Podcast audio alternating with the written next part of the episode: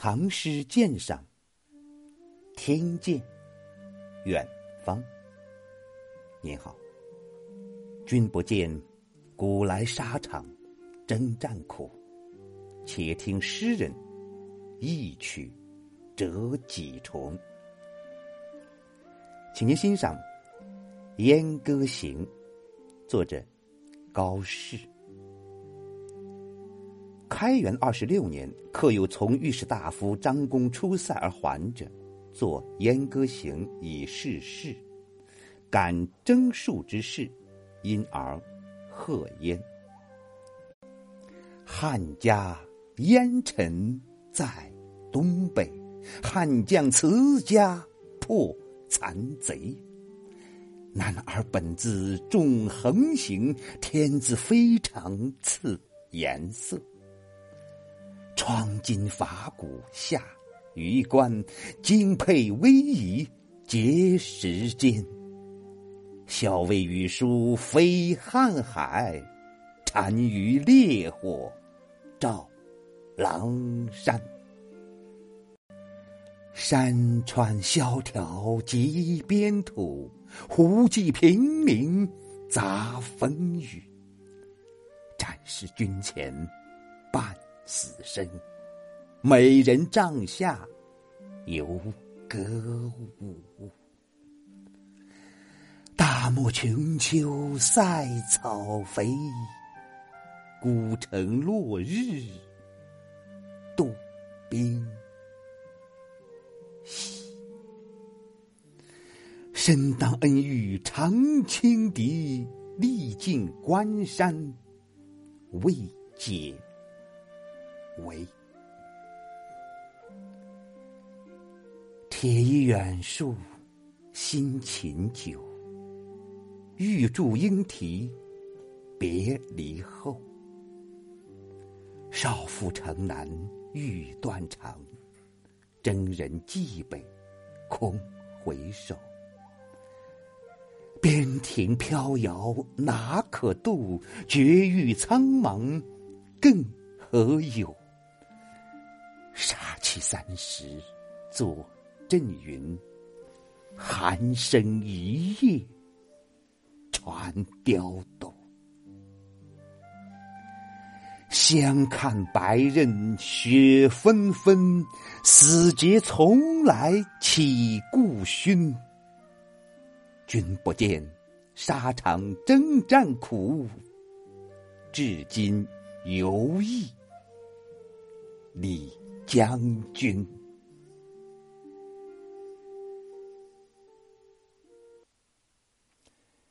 全是以非常浓缩的笔墨写了一个战役的全过程。第一段八句写出师，第二段八句写战败，第三段八句写被围。第四段四句写死斗的结局，各段之间脉力绵密。第一段两句便指明了战争的方位和性质，见得是只陈时事，有感而发。男儿本自重横行，天子非常赐颜色，貌似渔阳悍将去国时的威武荣耀，实则以隐含讥讽，欲伏下文。樊哙在吕后面前说：“臣愿得十万众，横行匈奴中。”季布便斥责他当面欺君该斩。所以这横行的由来，就意味着恃勇轻敌。紧接着描写行军，窗金伐鼓下榆关，精沛逶迤结时间。透过这金鼓震天。大摇大摆前进的场面，可以揣知将军临战前不可一世的交态，也为下文反衬。战端一起，校尉羽书飞瀚海，一个“飞”字，警告了军情的危急。单于烈火照狼山，从辞家去国到榆关碣石，更到瀚海、狼山，八句诗。概括了出征的历程，逐步推进，气氛也从宽缓渐入紧张。第二段写战斗危急而失利，落笔便是山川萧条极边土，展现开阔而无险可平的地带，带出一片肃杀的气氛。胡骑迅疾彪悍，像狂风暴雨卷地而来，汉军奋力迎敌，杀得昏天黑地，不辨死生。然而，就在此时此刻，那些将军们却在远离阵地寻欢作乐，美人帐下游歌舞。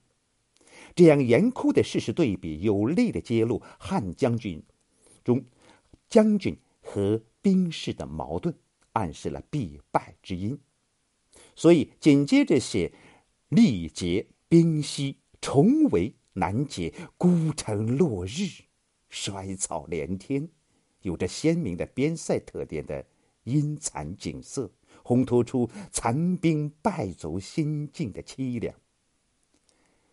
身当恩遇常轻敌，历尽关山未解围。回应上文。汉将横行的豪气也已灰飞烟灭，他的罪责也确定无疑了。第三段写士兵的痛苦，实是对汉将更深的谴责。应该看到，这里并不是游历战争进程的泛写之笔，而是处在被围困的险境中士兵心情的真实写照。铁衣远戍辛勤久，一下三联，一句征夫，一句征夫悬念中的思妇，错综相对，离别之苦逐步加深。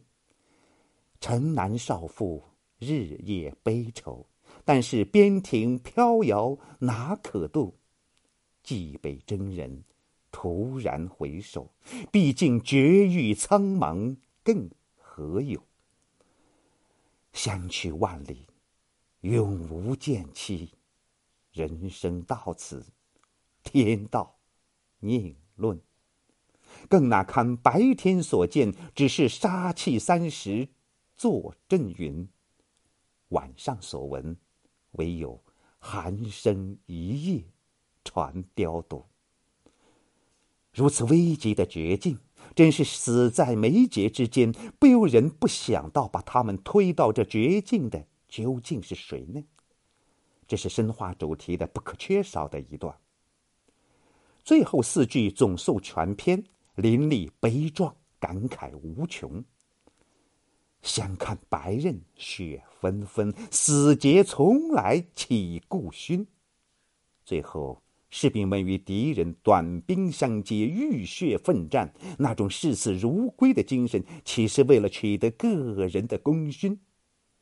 他们是何等质朴、善良，何等勇敢、无畏，然而，又是何等可悲啊！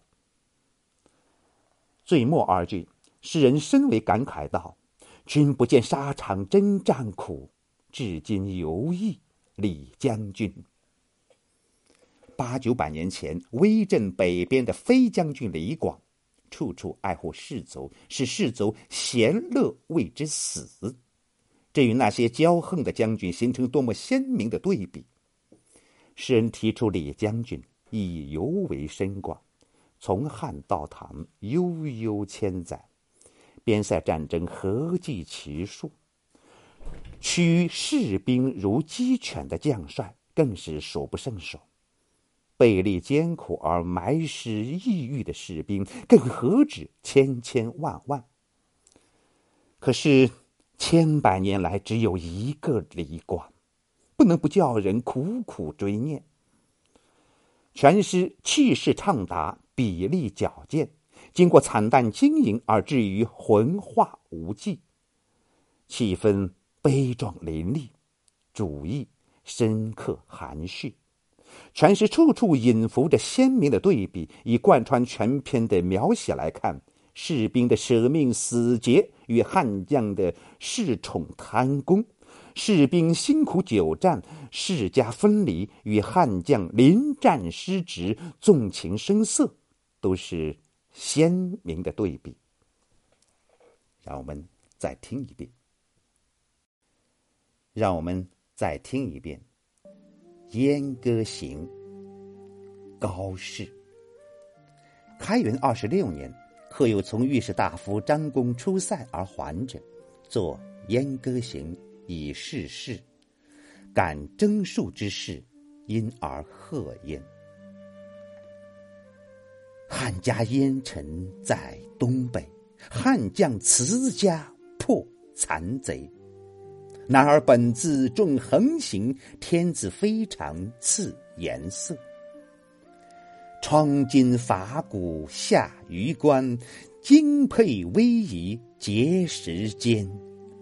校尉羽书飞瀚海，单于烈火照狼山。山川萧条及边土，胡骑平陵杂风雨。战士军前半死生，美人帐下犹歌舞。大漠穷秋塞草肥。孤城落日斗兵稀，身当恩遇常轻敌，历尽关山未解围。铁衣远戍辛勤久，玉柱应啼别离后。少妇城南欲断肠，征人蓟北空回首。边庭飘摇哪可度？绝域苍茫更何有？杀气三十作阵云，寒声一夜传刁斗。相看白刃雪纷纷，死节从来岂顾勋？君不见沙场征战苦，至今犹忆李将军。谢谢收听，再会。